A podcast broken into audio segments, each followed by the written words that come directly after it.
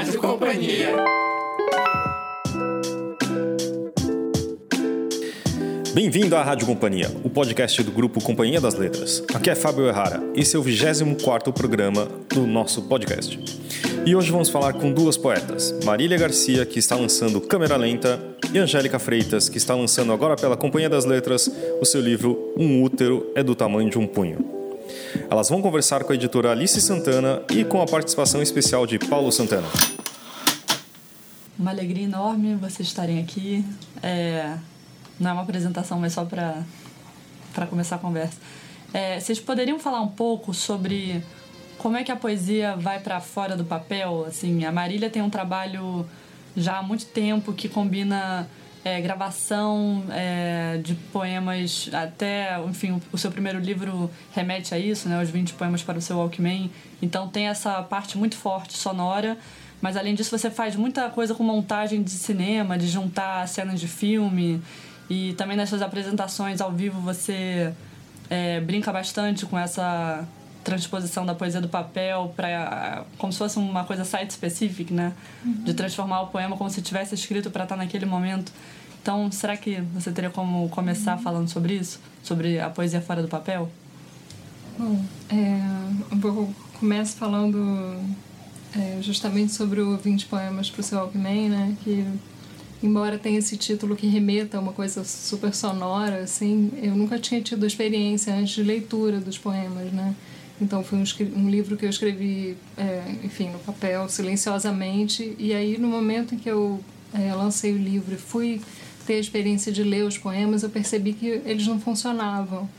Que eles eram poemas feitos para uma leitura silenciosa, assim. E aí, é, justamente nesse momento, eu conheci o Rodolfo César, que é um músico lá do Rio, e ele, enfim, um pouco é, me chamou para fazer uma parceria e eu tinha essa questão né, de que os poemas não funcionavam lidos e aí com ele a gente conseguiu fazer né, uma enfim uma espécie de leitura mexendo um pouco no poema e também é, trabalhando com essa ideia do livro que era do, do, do Walkman, dos sons andando na rua, assim, né? Do, do, o literal, do homem andando e, e ouvindo coisas e então a gente saiu na rua, gravou várias vezes o poema, captando sons na rua e e aí depois ele trabalhou em cima desse material e, e fez uma peça sonora, né? E aí justamente depois de, dessa experiência assim que eu percebi que os poemas não funcionavam lidos porque tinham uma sintaxe estranha, não não repetiam muito e eu comecei a escrever é, textos para serem lidos, né? E aí,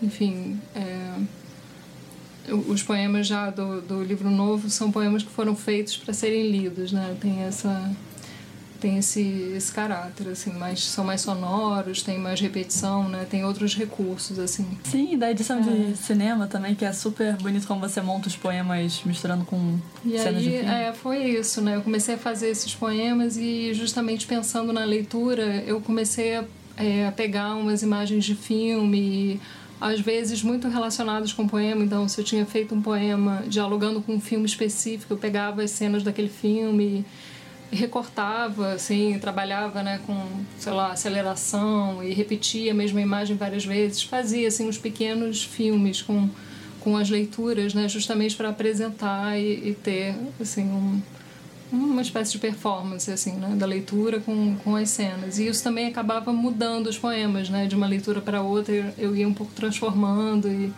e, mexendo nos textos às vezes criando né textos para lugares específicos onde eu ia ler e, e, isso acabava também transformando o texto porque ele acabava falando dos lugares onde eu ia ler e, e incorporando isso bastante alguns desses filmes eu acabei colocando depois uma leitura em cima né e, fiz assim um, um vídeo com, com a leitura e, e outros servem só para apresentação, né? O que, que você aprendeu com nesse processo de é, oralizar, seria a palavra? Ah, eu acho que sim, né? É, vou, vou começar a responder também desse momento, além dos poemas assim mais curtos e mais é, fechados, né? Assim que eu comecei a fazer é, umas apresentações que eu estou chamando de fala por enquanto, por falta, na falta de, uma, de um outro nome, assim, mas que são textos mais longos, assim, de mais ou menos 15 minutos e, e em geral eles são mais híbridos assim não são só poemas né? Eles incorporam é, outras coisas assim sei lá uma reflexão sobre poesia ou uma coisa mais de diário de anotação ou uma coisa mais ensaística. E aí isso tudo misturado com imagem né? E quase assim uma espécie de exposição do pensamento em funcionamento assim né? Então eu comecei então, uma das coisas que funcionam, sei lá, né, não, não só os recursos sonoros de repetição, e, mas também tentar, é, não sei, eu estou falando com você aqui agora, eu estou te olhando e, e tentar puxar para esse momento que a gente está aqui falando e, e, tentar pensar sobre isso. Não sei, um, um, poeta que eu gosto muito é o David Antin, que é um americano que faz essas falas, né? Então, na verdade, eu converso muito com ele, leio muito. E, e ele só que o processo dele é muito diferente, assim, ele não faz um texto, ele vai para um lugar específico, então ele é chamado para falar lá, sei lá, em Los Angeles, no museu sobre a Califórnia, ele não é de lá. E aí ele ele tem, pega vários temas, lembra as viagens que ele fez para lá, pega várias coisas ligadas assim ao lugar ou ao museu, que quais são as obras que estão nesse museu. E, e ele vai se apresentar, ele chega lá e ele fala, fala e grava essa fala, né? Ele não tem um texto, tem uns tópicos, um... e aí ele improvisa, faz esse texto improvisado, grava, depois transcreve com uma mancha muito específica, assim, com os espaços em branco, sem pontuação e, e enfim, são essas, essas falas, né? Ele publica o livro depois a partir desse improviso. É claro que o meu é o contrário, né? Eu preparo tudo antes, o texto tem, tem uma força grande no momento da, da apresentação, mas... É... No Zé Poeta você apresentou uma, uma peça assim, né? É, é era o... Exatamente. Do teste, né? O Do teste poema. de resistores. É, é, é exatamente isso. E aí ele tenta né, fazer é, esse essa espécie de site específico, né, que é esse conceito de, de artes plásticas, né, que eles tentam pensar é, uma obra para um lugar específico, assim, e aí, enfim, é, a obra é, é não só é, remete ao lugar, mas ela é o próprio lugar e o próprio acontecimento ali, né, tá ligado? À ideia de performance, então, são todas as coisas que estão ali juntas, assim, esse poema ele vai um pouco se adaptando aos lugares, assim, né? Incorporando. Ah, e eu tinha uma pergunta para Marília. E onde é que a gente consegue ouvir os, os teus poemas? Tem algum lugar na, na internet? Esses, ver os vídeos também? Uhum. Ah, tem, eu tenho um canal e aí lá tem várias coisas, né? Essas falas mais longas, na verdade, eu, eu ainda não tenho online, assim. Tem tem uma ou outra estão gravadas e tem espalhadas assim, mas eu não, não tenho, não tenho os mais curtos. Assim, mas tá tudo no, no YouTube, canal. então. É, é. Ah, legal. Hum. E Angélica, a gente tá falando de performance, você agora, você falou que é uma coisa recente, mais ou menos, essa é. mistura de poesia e música, que você tem se apresentado também bastante com a Juliana Perdigão. Aí você poderia falar como é que vocês organizam, como é que vocês pensam as apresentações? Sim, então, é, eu gosto muito de ler poesia, é, mas é, até então era uma leitura assim com um livro que é, serve também de anteparo, né, para não ter que é, encarar assim uma plateia. Eu sou me considero bastante tímida, então essa ideia de performance para mim era uma coisa que não me passava pela cabeça. Mas é, a, a Juliana, que é minha namorada, ela é musicista e cantora, então convivendo com ela eu passei a ver isso como uma alternativa também. Um, de ler os poemas como se fosse mesmo um, uma apresentação. E então, como a gente tem é, preocupações assim um, estéticas parecidas no que a gente faz, foi meio natural a gente começar a fazer coisas juntas. E é, quando foi no, no fim do ano passado, eu ganhei uma, uma bolsa, fui fazer uma residência na Índia e eu passei duas semanas em Calcutá. E Calcutá é uma cidade, assim, muito... É, o, o, ritmo de Calcutá é muito intenso, né? Muito carro, muita buzina e então eu passava o dia na rua e de noite eu tinha que voltar, eu precisava voltar pro hotel porque eu não aguentava ficar muito tempo na rua. E eu acabei comprando um violão na, na viagem. Então, todos os dias quando eu chegava no hotel, eu tentava fazer alguma experiência de voz e som. Aí eu comecei a escrever uma série de, de poemas sobre sereias e eu gravava no celular e mandava pra Ju. E aí fui mandando a série pra ela, ver se ela conseguia fazer alguma coisa em cima, musicalizar.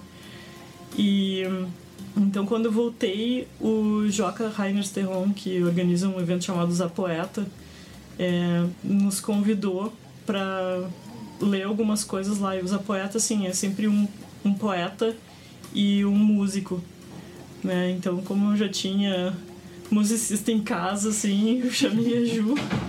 E aí eu disse pra ela, quem sabe a gente apresenta essa série da, dos poemas das sereias. E foi a primeira vez que a gente fez alguma coisa juntas. E depois disso, é, a gente se apresentou duas vezes, né, em eventos também de que envolvem poesia e música. E a nossa proposta é cada vez fazer uma coisa diferente. E isso para mim é bom porque é, eu sempre tenho que inventar uma coisa nova e às vezes em tempo recorde, às vezes um dia antes. E, e eu gosto bastante desse ritmo, assim. E para mim, é óbvio, isso muda um pouco a maneira como eu escrevo. Na verdade, eu sempre penso muito é, no ritmo e no som. Eu me guio basicamente pelo som quando eu tô escrevendo, mas saber que isso pode virar uma canção depois, ou saber que eu vou ter que cantar isso depois, que é outra coisa também que eu não fazia e agora eu já acho que faz parte, né, dentro desses poemas novos que eu tô escrevendo.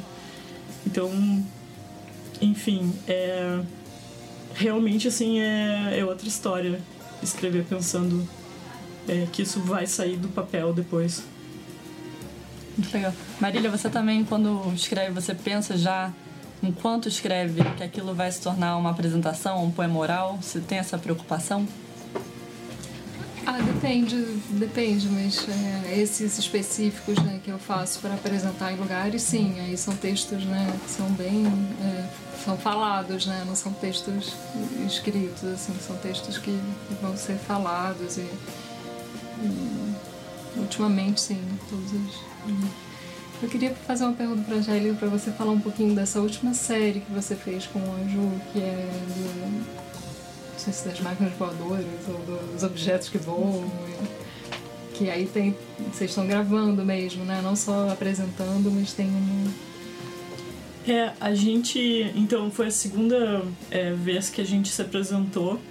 E daí eu escrevi uma série para essa apresentação foi no Macrofonia, que é um evento organizado pela Gianni Caligari e o Reuben da Rocha Cavalo Dadá.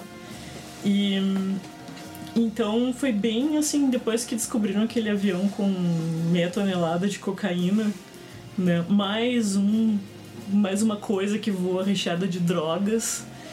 E aí eu pensei, ah, eu acho que eu quero escrever uma série sobre isso, partindo do, do avião cheio de cocaína. E aí, nessa série entrou o padre voador, né? Aquele padre que resolveu se atar não sei quantos centenas ou mil balões de hélio e nunca mais foi visto. Entra também o Helicoca, né? Aquele caso uhum. célebre lá do, do helicóptero cheio de cocaína. É, entrou o Santos Dumont, é óbvio, e outras cositas mais, assim, de, de coisas que voam. E daí o que aconteceu foi que, bom, ia ficar só nessa performance mesmo, mas aí a gente foi convidados para uh, ah, participar da Trienal de Artes de Sorocaba e aí a gente apresentou esse projeto e a gente está fazendo isso agora. Eu faço o texto e a Ju interfere com sons uhum. nele.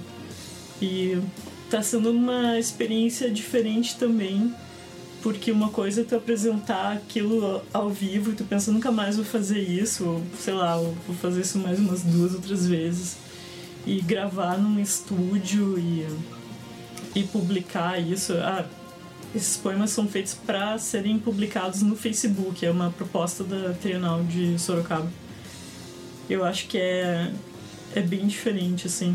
É, dá, dá um peso maior pra coisa uhum. e me obriga a prestar mais atenção mesmo no, no que eu tô gravando. Mas está sendo uma, uma experiência interessante de, de jogar esses poemas na internet. Uhum. Legal.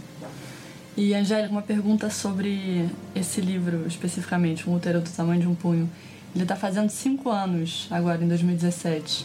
E a impressão que dá é que uma geração de mulheres apareceu depois desse livro para tratar da questão da mulher, enfim, nos poemas, né? Parece que realmente veio uma onda depois desse livro. É, o que, que você acha sobre isso? Assim, você, você vê é, que isso aconteceu ou é uma impressão minha? Só minha? Olha, eu quando comecei a escrever o, esse livro foi em 2008, né? E justamente eu comecei a escrever ele porque eu queria é, fazer um segundo livro de poemas e eu não queria que fosse uma antologia de, sei lá, dos dois últimos anos de, de coisas que eu tinha escrito. Então eu me propus a, a fazer um, um livro sobre algo que me interessasse, né? E o tema da mulher sempre me interessou. Ao mesmo tempo, eu também é, é, ficava muito curiosa em saber por que, que não se tratava quase do tema da mulher na poesia de, feita por mulheres no, no Brasil, porque se tu ia ler Soldados Americanos, tu ia achar muita coisa. Um, então, isso me incomodava um pouco e eu achei que era um livro que eu gostaria de ler. E também, na época, eu acho que as coisas eram um pouco diferentes mesmo. Essa questão do feminismo não estava assim tão na tona como tá agora. Um, acho que as mulheres não, não se questionavam muito sobre alguns casos de machismo, misoginia. Acho que era uma coisa assim que a gente meio que deixava passar. Mas também 2008, se a gente vai pensar, é quando as redes sociais começaram a se popularizar mais, né? E eu acho que é, o tema feminismo, assim, ele tá sendo muito discutido justamente por causa das redes sociais, né? Porque a informação chega muito rápido pelas redes e tem muito debate. E, aliás, acho que isso é uma das coisas boas da, uhum. da rede, das redes sociais. Então, eu acho que foi isso, assim, pegou bem esse momento em que a gente começou a... O livro saiu em 2012, né? E acho que já, já começaram alguns questionamentos. Então eu acho que foi meio uma coisa de. que o assunto estava tava surgindo mesmo. Não, é maravilhoso como surgiram nomes importantíssimos hoje, né? A Marília me apresentou a Adelaide Ivanova. Uhum. E maravilhosa. Maravilhosa a apresentação que ela fez na Flip, daquele vídeo é, a foto está na internet, né? Enfim, achei espetacular. Só bonito ver como abriu um caminho mesmo, né? Parece que era um assunto que estava entalado há muito tempo que de repente ganhou corpo, né? É, eu acho que tinha um certo tabu é, sobre escrever sobre mulheres, na verdade. Porque quando eu comecei a, a escrever os poemas, eu falei com uh, amigos não poetas, assim, o que, que eles e elas achavam de escrever um livro sobre mulheres. E as pessoas ficavam um pouco reticentes, assim, que achavam que tipo de livro tu vai escrever, assim, vai ser uma coisa sobre o feminino, uhum. né? Achavam que podia cair em alguma coisa meio, sei lá, água com açúcar, assim. É, mas o livro foi para mim uma investigação, porque eu, eu acredito que a poesia é isso, é uma investigação da vida, da linguagem. Uhum. E eu queria ver mesmo onde é que eu ia chegar com isso. Então foi, foi um projeto. Eu, eu realmente não sabia o que, que ia acontecer, que tipo de poemas eu ia fazer sobre mulheres. E e é isso, eu fico feliz, assim, quando me falam, ah, eu comecei a a pensar em escrever sobre mulheres depois que eu li o teu livro. Legal. E Marília, o seu livro que está sendo agora o Câmera Lenta também já começou há muito tempo, né? Uhum. Você pegou poemas anteriores ao teste de resistores? Uhum. Como é que foi essa montagem de um livro que já estava na incubadora há muito mais tempo?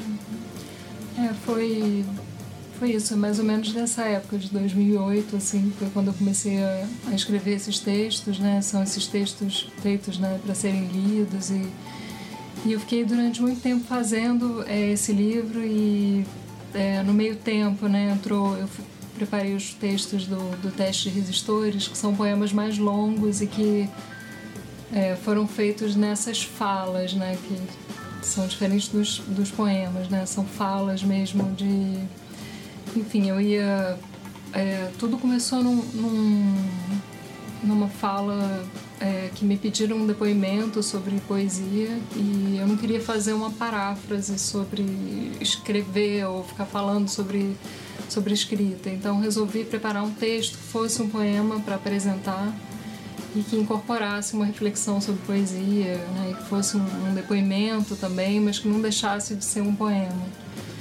E aí preparei esse texto que era longo assim e, e apresentei e aí depois fui fazendo vários outros poemas e foram todos os poemas do teste de resistores, né, que tem um, um tom parecido, né, são poemas mais ensaísticos e e eles não, não combinavam com os poemas que eu vinha escrevendo, né, antes desde desde essa época. Então eu publiquei o teste de resistores e esses poemas não entraram, né? E eles são alguns são até meio simultâneos, né? Outros são um pouco mais antigos e e depois eu continuei é, escrevendo, então parte do livro é de antes do teste de resistores, né? E parte é depois. É claro que ele é, assumiu muitas formas assim ao longo desses anos, né? Ele teve vários formatos diferentes e as questões também foram mudando, né?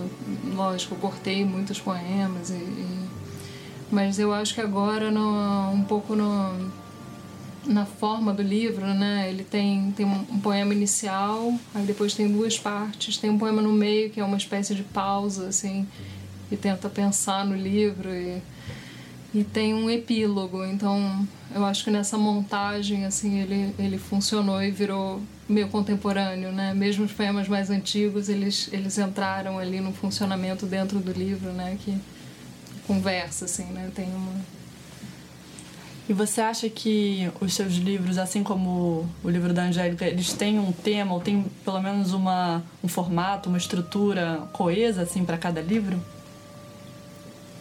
Ah, eu tento pensar nessa estrutura. Eu acho que ele funciona como o livro como um objeto, assim, né? Que é, até esses poemas que eu digo que eles vão se transformando né, em cada apresentação e, e tem uma, uma fragilidade quanto ao formato final, porque eles incorporam as apresentações, até esses, quando saem no livro, eles de algum modo têm uma, uma cristalização, né, uma definição, assim, né? Então eu acho que, quando eu penso o livro, eu tento pensar nessa, nessa unidade, né? Embora não seja, né, como, como a Angélica estava falando, né, da, da investigação da, da, questão do tema, né? E como é o, o útero tamanho de um punho, né?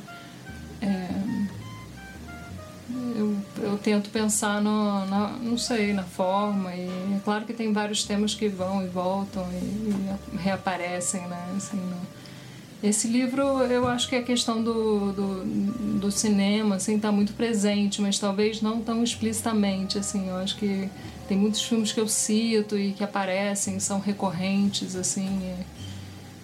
E, e, mas não é, não é tão temático, talvez seja mais formal, assim, a Legal. presença dele. É, na, o título já dá conta dessa montagem mesmo, né? Que é como Exatamente. se fosse uma montagem de cinema é. num livro de poemas, enfim. É.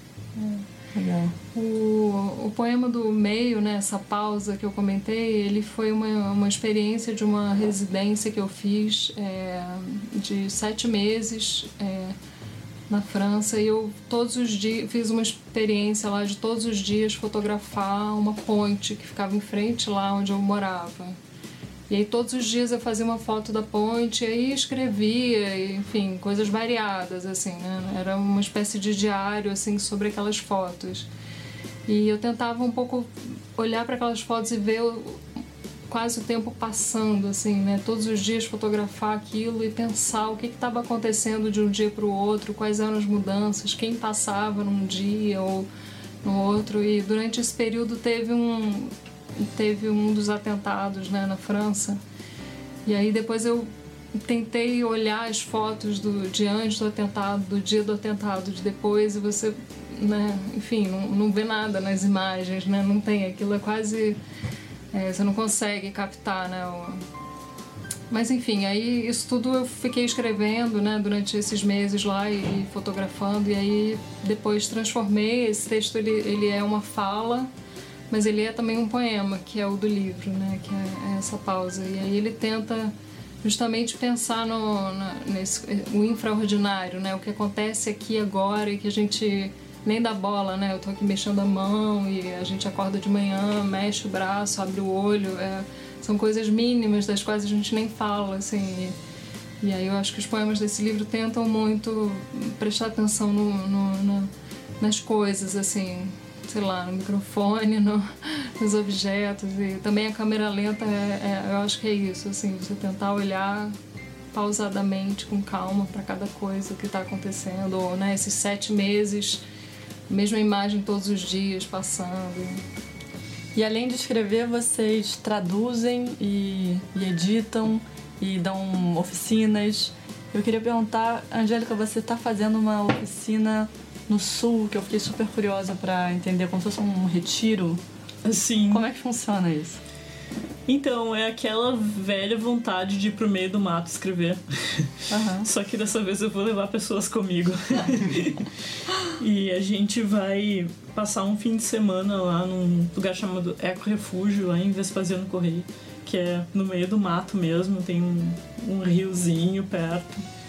E vai ser como uma oficina, né? Eu chamo mais de laboratório de poesia a partir de coisas que vão rolar por lá. E gosto muito de dar laboratórios. É, e tô muito empolgada com esse. Legal. Marília, você tá dando alguma oficina nesse momento? Não, não. Mas no semestre passado tava dando um é, curso. Eu, às vezes eu dou lá no, no Instituto Vera Cruz. Eles têm uma for, formação de escritores lá, uma pós-graduação em formação de escritores, uma espécie de creative writing, assim, um curso e eles tinham lá um curso de poesia e, e eu dei algumas oficinas lá. Agora o curso fechou porque não teve aluno. E, aí eu dou umas oficinas de tradução para turma de, de ficção e de não ficção, enfim. Todo mundo dá lá, né? Essas... E como é que é quando vocês traduzem poesia? Vocês ficam com vontade de escrever a partir daquilo ou é como se fossem atividades muito separadas? Escrever poesia e traduzir poesia? Bom, eu como, quando eu comecei a traduzir poesia foi quando a gente fez a revista Modo de Usar, né? Que era Marília, o Ricardo, o Fabiano, Fabiano Calisto e eu. E então a gente publicava poetas uh, de outros países e a gente publicava as traduções, né? Então eu me lembro que foi bem por essa época mesmo que eu comecei a tentar traduzir e eu durante um tempo eu traduzi bastante em cadernos para como forma de estudar mesmo a poesia sobretudo poesia da, de países uh, da América Latina e eu agora eu não tenho traduzido tanta poesia traduzo mais prosa mas foi mesmo para mim um aprendizado traduzir poesia é, é, pra mim também. Acho que sempre teve muito ligado, assim, né? Muito próximo. Nessa época da moda de usar, então, a gente traduziu bastante coisa, assim, né? Tinha um ritmo. E de, tinha um ritmo também de trocar os textos, né? E ler as coisas que o outro estava traduzindo. E. É, sempre teve muito próximo. Acho que sempre deixei. Assim, a tradução e a escrita sempre se contaminaram para mim, assim, muito e também não tenho traduzido mais poesia, só prosa, assim, ultimamente, mas até a prosa, eu acho, né? um tipo de, de, de, de fluxo, assim, de ritmo é, da narrativa acho que contamina assim muito a escrita. E para vocês, prosa e poesia fica num campo totalmente diferente, assim? Vocês também... Bom, a Marília com certeza é, faz tradução de livros infantis, né? Uhum. Não sei se você faz também, Angélica. Se você já eu tô, traduziu. Tô tra traduzindo um livro que, aliás, é de poemas do Roald Dahl, Ah, né? que escreveu a Fantástica Fábrica Aham. de Chocolate. A Bruna Weber também está traduzindo infantil. Acho que é, é bonito ver como a coisa se espalha, né? Pra prosa, pro, enfim, pra criança. E a Marília traduziu a Scholastic, né? A, a africana que veio pra Flip. E foi um, um sucesso a mesa dela, né? E é muito diferente ir pra prosa pra vocês? É, em relação à poesia, você diz? É. Ah, é, eu acho que, não sei se a Angélica vai concordar, eu acho que o ritmo né, de tradução é muito diferente. Assim, o poema você fica em cima de um poema muito tempo e muito. A prosa eu acho que você tenta trabalhar com um ritmo, um fluxo, assim, e, e aquilo, claro, você tem que achar assim, o ritmo e, e aquilo né, um pouco vai te levando, assim, mas eu acho que. eu acho que tem uma diferença. né? E quando traduzem os poemas de vocês? Como é que é comparar o original com a tradução? A Angélica estava falando que tem, tem, sei lá, tradução para o espanhol mexicano, espanhol argentino, cada um com um sotaque diferente. Como é que funciona isso de ler o seu próprio poema traduzido para outra língua?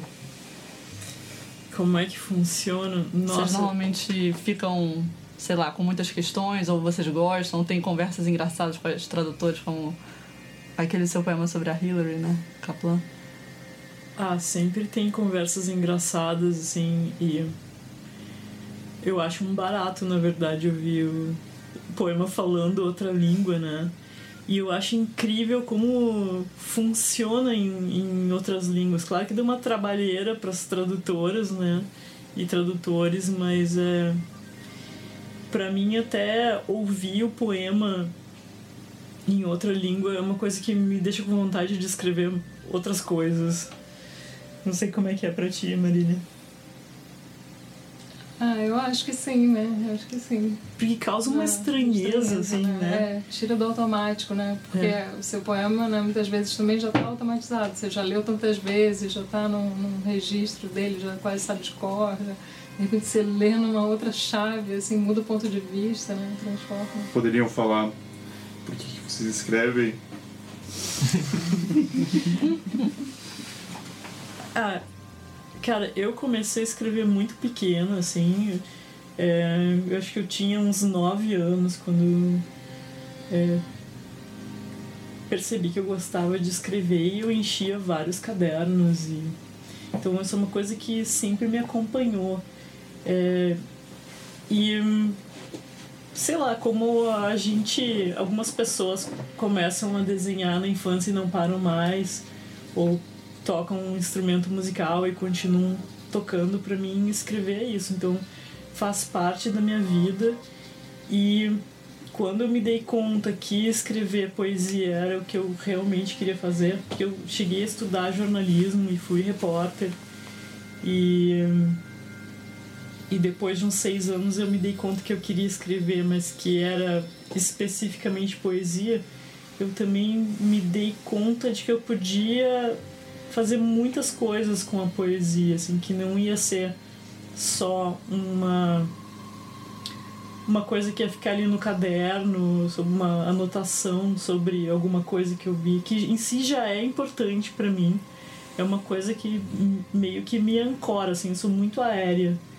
Então, escrever é uma coisa que me, me, me dá uma âncora, assim, pro, pro mundo. Mas quando eu descobri também que eu posso escrever como uma forma de investigação, isso teve mais, muito mais significado para mim. E então eu acho que eu continuo escrevendo part... é, por causa disso, porque é uma forma de é, entender o mundo, uma forma de me entender e também tem a parte de poder compartilhar isso com as pessoas, né? Porque eu acho que a gente tá no mesmo barco, todo mundo. Então, eu acho que algumas coisas a gente consegue compartilhar com, com as pessoas e isso é o que me faz é, continuar escrevendo e pensar que não é uma coisa frívola ou uma grande bobagem, que isso tem uma certa importância. Eu acho que é isso e é a, a coisa mais importante da minha vida mesmo, escrever. Você falou é, do encontro com a poesia, né? Como se deu, assim? Se eu também, Marília, faço isso pra você. Uhum. Mas é, como que você entendeu? Como que você entendeu a potência? Ah, cara, é que eu ganhei um, uma enciclopédia do Matia quando eu tinha 9 anos, né? E eu gostava muito de ler. E o primeiro volume da enciclopédia era só de poemas. Então, e eram poemas assim. Eu me lembro que tinha uns poemas bastante engraçados eu já perdi essa enciclopédia, quer dizer, ela foi destruída pelas minhas irmãs menores, né? Como grande parte das minhas coisas. E então, é, muito tempo depois eu fui ver na casa de um amigo que tinha essa enciclopédia, tem, sei lá, coisas do Edward Lear ali. Então eu já entrei lendo poesia nonsense, sabe? E com humor. Então eu, de alguma forma, isso sempre ficou para mim, assim que era uma coisa divertida, era meio um jogo de palavras, né? E eu gostei tanto que eu comecei a escrever os meus próprios poemas e, e eu me dei conta também que as pessoas riam daquilo que eu estava escrevendo e isso era um grande barato, porque sabe, como é que pode? Assim, eu era super tímida e eu fazia uma coisa que todo mundo achava, nossa, que engraçado isso. então já foi essa minha aproximação com a poesia. Acho que ela nunca vai ser uma coisa. Apesar de ser bastante. de, de, de eu achar a poesia uma coisa bastante séria também, ela sempre vai ter esse viés do lúdico e do engraçado e do irônico, que é o que afinal me, me puxou para ela. É, a poesia. É, eu comecei a escrever bem mais tarde que isso, assim, na verdade eu tinha uns 20 anos e na época eu fui trabalhar numa editora lá do Rio, que é a Sete Letras, que publica poesia contemporânea, assim, então eu fazia letras, lia muito, tinha uma, uma relação lia poesia e tudo, mas não, não, não tinha essa, esse impulso de querer escrever, assim, e foi lendo poesia contemporânea, assim, lendo o que estava sendo feito ali naquele momento, né, foi eles publicam muita coisa, tinha as revistas literárias, né, na editora, então foi meio assim, fui, entrei ali, comecei a ler um monte de coisa, aquilo mexeu, assim, e, e comecei a escrever na, naquele momento ali. E, e também escrevo um pouco para pensar, assim, né, de, depois dali eu nunca mais parei, assim, né, foi meio natural seguir esse, esse caminho, acho que você constrói, você consegue pensar nas coisas, assim, né? Acaba, você constrói o mundo, pensa, reflete sobre as coisas e tudo, assim, desde, sei lá, um livro que você leu e você escreve alguma coisa sobre aquilo, você está conversando, está pensando, está conseguindo construir, né? Uma, uma reflexão sobre aquilo, alguma coisa que está acontecendo. Enfim, não, às vezes nem, nem importa tanto, assim, o, o tema. Eu acho que possibilidade de ir com a mão pensando, puxando as palavras e construindo, assim, alguma coisa que você não sabe muito bem onde, mas que aquilo, né, vai aos poucos, uma coisa levando a outra e, e, e constrói aquele texto, né, que funciona e, e, que te mostra alguma coisa que você não, não, não tinha percebido ou, e que nem existia, né, sem aquilo, sem, sem aquelas palavras. E... Essa palavra investigação que você falou, Angélica, aparece na sua orelha, né? O o Ítalo Morricone é. fala da coisa de é. investigação, de pesquisa. Eu acho é. que é uma palavra que funciona para vocês duas até, é. né? É. Bom, mas maravilha. Muito obrigada. Obrigada. Obrigada. Demais. Muito bom conversar com vocês. Obrigado, Marília. Obrigado, Angélica. Valeu. E para lembrar, no dia 28 de setembro vamos fazer mais um Clube Rádio Companhia. Agora vamos falar de um livro da Chimamanda, Hibisco Roxo.